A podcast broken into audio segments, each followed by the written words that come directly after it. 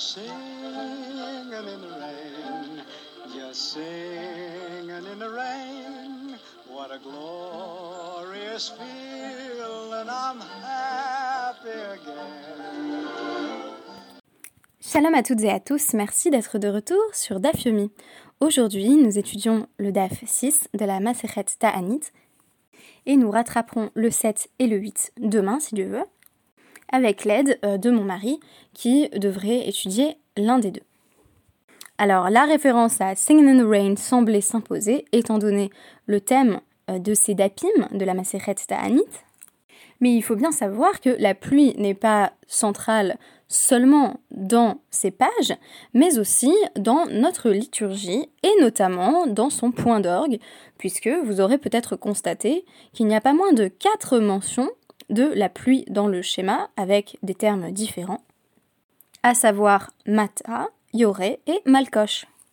Et là où le schéma est véritablement euh, perçu, je pense, comme la profession de foi du peuple juif, euh, le passage peut-être le plus connu, bien qu'en réalité il s'agisse d'un collage, en fait, quelque sorte, de, de, psukim différents, eh bien, je ne suis pas sûre que l'on ait toujours pleinement conscience de ce que l'on est en train de demander, que ce soit euh, des bonnes récoltes, du vin, du blé, de l'huile, ou encore, bien entendu, de la pluie. Et la question, c'est euh, est-ce qu'on traduit trois fois par le même terme? Euh, Donc, matar, yoré et malcoche. En réalité, non, et ça tombe bien parce que le français est aussi riche de synonymes. Aujourd'hui, nous allons donc avoir l'occasion de nous plonger dans les jeux étymologiques qui permettent au Chachamim de proposer une sorte de, commentaire linéaire sur un tout petit passage du schéma qui mentionne la pluie. Et vous allez voir, les étymologies euh, proposées sont diverses.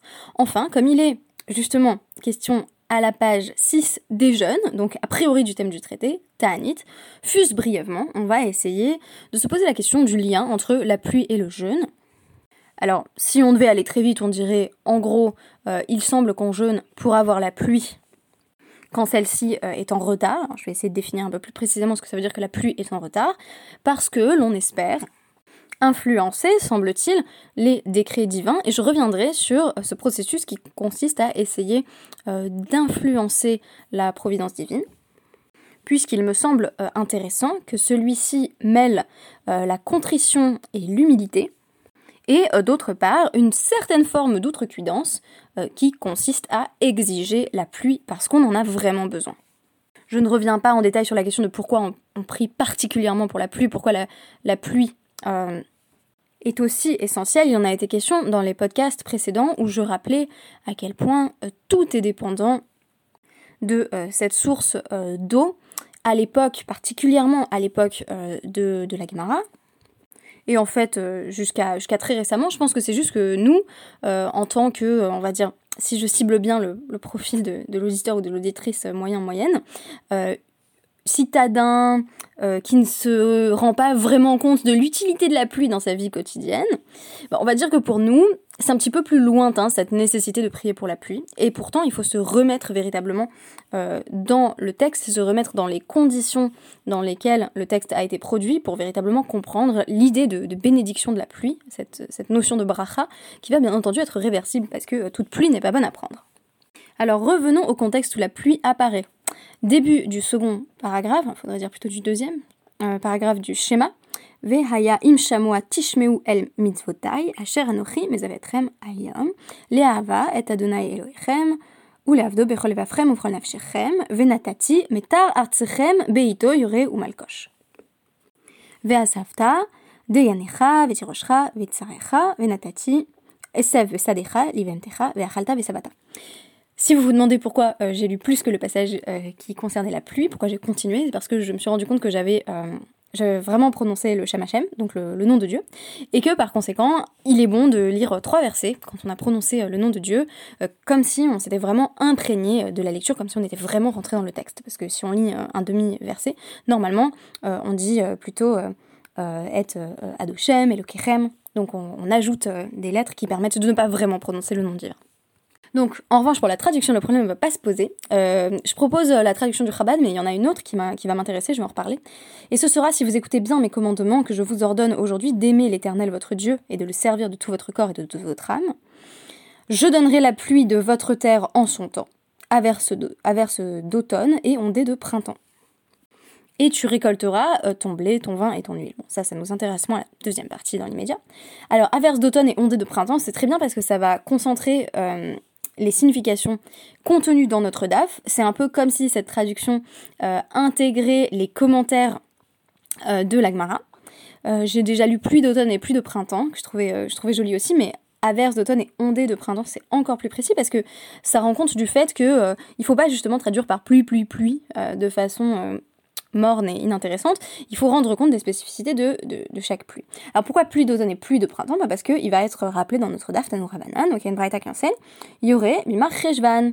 On, on, attend la pluie euh, du nom de Yoré, la pluie euh, d'automne, elle commence euh, à tomber dans le mois de Mar Rejvan, qui est un mois merveilleux contrairement euh, à son nom de Mar Rejvan, donc un Rejvan amer, euh, parce que c'est le mois non seulement où la pluie commençait à apparaître, ce qui était très bien pour tout le monde, mais aussi le mois de la naissance de ma fille, donc un mois désormais marqué d'une pierre blanche, ou Malkosh Benissan. Et les, les averses, ou les ondées plus particulièrement du printemps, elles tombent au mois de Nissan, d'où la traduction de printemps. Question de l'Agmara, qu'est-ce qui se passe si la pluie tombe euh, vraiment plus tôt ou vraiment plus tard? Eh bien, euh, ça ne sera pas un signe de bénédiction, euh, parce que la pluie ne sera pas béito en son temps. Terme qui, si vous vous en souvenez, faisait partie du pasouk et qu'on lisait voilà un petit peu rapidement. Mais la, technique de lecture des sages, c'est vraiment de rendre compte de chaque mot. Donc là, on nous dit euh, par exemple, Kevan, Sheyatsa Nissan, Veyordu Gshamim, Einosiman Bracha. Si c'est déjà plus le mois de Nissan et qu'il pleut encore, au-delà euh, du début du printemps, ce n'est pas un signe de bénédiction parce que là, la pluie, euh, on n'en veut plus. Je me suis dit que derrière cette ambivalence, il y avait un constat que des fois, la pluie, elle nous ravit et des fois, pas du tout. Encore pour nous, qui sommes pourtant assez déconnectés de ce genre de réalité naturelle. par exemple, si je suis chez moi bien au chaud, euh, et que j'entends la pluie euh, euh, par la fenêtre, là la pluie est une bracha, elle m'aide à m'endormir, j'adore le bruit de la pluie, mais si je suis dehors et que je me prends des torrents d'eau sur la tête, j'ai encore ce sentiment d'une sorte de siman klala, quasiment. C'est-à-dire que c'est une quasi-malédiction, ça nous arrange pas du tout. Mais alors imaginez à l'époque où pour les gens c'était pas oh là là je suis trempée, c'était pas de pluie, pas de nourriture, et trop pluie, pas de nourriture non plus ou en tout cas euh, un risque d'inondation et d'endommager les récoltes. Et dans notre DAF, il est bien question, euh, ainsi que dans les précédents, des, différentes formes d'inconfort, euh, voire de catastrophe que pouvait causer l'abondance extrême de pluie. Donc la pluie, elle est désirable ou non, selon les situations. D'ailleurs, je vous avais dit dans mon premier podcast sur Ta'anit, Ta'anit 2, qu'en même temps je reprenais. ah non, c'était peut-être dans le dernier podcast sur Rosh Hashanah, je sais plus exactement. Euh, mais je vous disais que je reprenais en Khazara tout le traité Rosh Hashanah parce que, euh, euh, comme c'était autour de, la naissance d'Elisheva et que j'avais été malade, que j'avais pas fait les podcasts moi-même, bah, je me suis dit, bon, bah, j'ai qu'à reprendre Rosh Hashanah dès le début. Sauf que pour Rosh Hashanah, j'ai pas pris de retard. Donc, j'ai bien lu le DAF 7 aujourd'hui. Et, et là, j'entendais parler, à, travers ma lecture, d'un écho qui avait en quelque sorte à notre date du jour parce euh, il est question dans Rosh Hashanah du fait que au mois de Nissan, Benissan euh, Nami, euh, Mishkar, Shrichi, Kitre. Donc il y a, y a, souvent des, des, nuages qui donc annoncent la pluie. Et en fait, l'idée c'est pour déterminer le début de l'année par rapport aux locations. Et du coup, la question c'est alors est-ce qu'on considère qu'une location expire forcément le premier Nissan? Et la, réponse est bah comme c'est le moment où il va vraiment commencer à pleuvoir, le premier Nissan, on n'a pas particulièrement envie d'être à la rue, donc euh, le, locataire aurait pas du tout intérêt à ce que la location s'arrête le premier Nissan parce que c'est le moment où on a besoin d'avoir un toit sur la tête. Si maintenant on se penche plus particulièrement sur Yoré et Malkoche, les jeux étymologiques qui sont présentés, qui sont bien entendu pas des étymologies littérales, vont montrer à la fois les risques liés à la pluie et ce que la pluie euh, comporte de euh, bénédiction. ce qui va contribuer à en faire un signe qui, euh, déjà dans le terme lui-même, comporte une certaine ambivalence. Va à la fois dans le sens de la bénédiction et dans le sens d'un certain inconfort ou du moins d'une nécessité d'adaptation. En effet, la première étymologie qui est donnée de Yoré, c'est chez Moré, est à briotte, léatiar, gagotéenne. Donc pourquoi Yoré Parce qu'elle enseigne, c'est une pluie qui enseigne, est à briotte, la création, euh, à, euh, en gros, euh, protéger leur toit, à, couvrir leur toit d'une couche de, plâtre, ou les arnis aident pérotéennes à, à, rentrer la récolte afin d'éviter qu'elle ne se gâte, ve la asot kol tsachien. Et voilà, de, vaquer rapidement à leurs occupations, de faire tout ce qu'ils ont besoin de faire avant l'arrivée de la pluie. Donc en gros, on voit que euh, le retour de la pluie à l'automne euh, va nécessiter euh, un certain nombre de préparatifs qui vont permettre de ne pas être prise au dépourvu. Et donc en gros on nous dit bah, finissons vite le travail, on range tout et il va commencer à pleuvoir. L'autre explication pour Yoré, donc l'autre étymologie proposée, elle est encore moins proche de la littéralité, c'est vraiment des jeux de sonorité. Hein. C'est l'homophonie qui permet de faire ce jeu, c'est chez Marvé, donc même resh vav he et haaretz. Euh, parce que la pluie humidifie la terre et, euh, et l'abreuve littéralement euh, dans les profondeurs, jusque dans les profondeurs. Donc c'est une pluie qui tombe pour vraiment irriguer la terre. Et donc davaracher, encore une autre étymologie qui est proposée chez Yored, Benachat Veinu Yored Bezaf. Alors cette fois-ci, c'est euh, qui devient Yored, avec le Dalet qui bien entendu faisait pas du tout partie de l'étymologie de départ, euh, parce que elle tombe, euh, tombe euh, et donc agréablement, et elle ne tombe pas de façon violente. Ok, donc jusqu'ici on comprend pas forcément la traduction par averse, quoique averse c'est pas forcément dévastateur. donc je reviens sur ce que je viens de dire. Simplement, ce qui m'a intéressé, c'est que juste après, euh, en gros, dans l'Agmara, après nous avoir donné ces, trois étymologies plutôt positives, on va dire, liées à Yoré, à savoir que ça prépare les gens, que euh, ça irrigue les sols et que c'est une pluie douce, on nous dit Oh, Aino Yoré, et là, chez euh, Machir et Aperot, ou Mashtif et Azraim, ou Mashtif et Ilanot, euh, on pourrait penser en fait que ce qu'on appelle yoré, c'est une pluie extrêmement forte, donc plutôt des orages, qui font tomber les fruits des arbres, qui déracinent, qui déracinent les, plantes et les arbres. Alors on nous dit pour savoir que c'est pas ce type de pluie-là, parce que sinon ça n'aurait aucun sens de, les mentionner dans le cadre du schéma. Donc euh, on nous cite le fameux pasouk de Dvarim 11-14, on nous dit bah non, parce que Yoré est cité avec Malkosh, ma Malkosh livracha, Afuri livracha, puisqu'on nous dit que euh, si on respecte les commandements d'Hachem, on va avoir Yoré ou Malkosh, il n'y a pas de sens à ce que on nous dise qu'il y aura une pluie dévastatrice qui va complètement déraciner euh, tes récoltes. Et on nous dit pareil, tu pourrais dire Malkosh, tu pourrais l'interpréter comme signifiant caché, que c'est quelque chose de dur, qui va euh, s'abattre sur les maisons, qui va, alors là pour le coup c'est carrément, euh, qui va faire s'effondrer des maisons, on imagine vraiment une sorte d'inondation, qui va arracher les arbres, qui va faire euh, venir les, insectes Bref, une pluie pourrie, enfin qui n'a pas du tout à l'avantage de l'humanité. comment tu sais que c'est pas le cas? Eh ben parce que de même qu'il y a marqué Yoré, Talmud Lomar Yoré, Ma Yoré Livracha, Malkosh Livracha. Donc si vous voulez, c'est une sorte d'argument circulaire, euh, mais qui en fait marche bien. C'est-à-dire que euh, on nous dit, bah comme Yoré est mentionné avec Malkosh, alors c'est forcément que c'est des pluies de bénédiction. Je pense que ce que, le Talmud veut dire ici, c'est que les deux sont associés dans le contexte d'un pasouk qui, de toute façon, euh, parle, euh, parle de, bénédiction euh, pour le peuple juif, pour peu que les mitzvot soient respectés. Et puis, euh, comme il a marqué après, tu récolteras ton blé, ton vin et ton huile. je vais pas penser que c'est le blé, le vin et l'huile moisis ou rancis et, que c'est une malédiction. Donc, il est beaucoup plus logique d'envisager que en récompense des mitzvot, cela signifie je donnerai la pluie de votre terre en son temps, averse d'automne et ondée de printemps, donc qui vont être bénéfiques à la terre.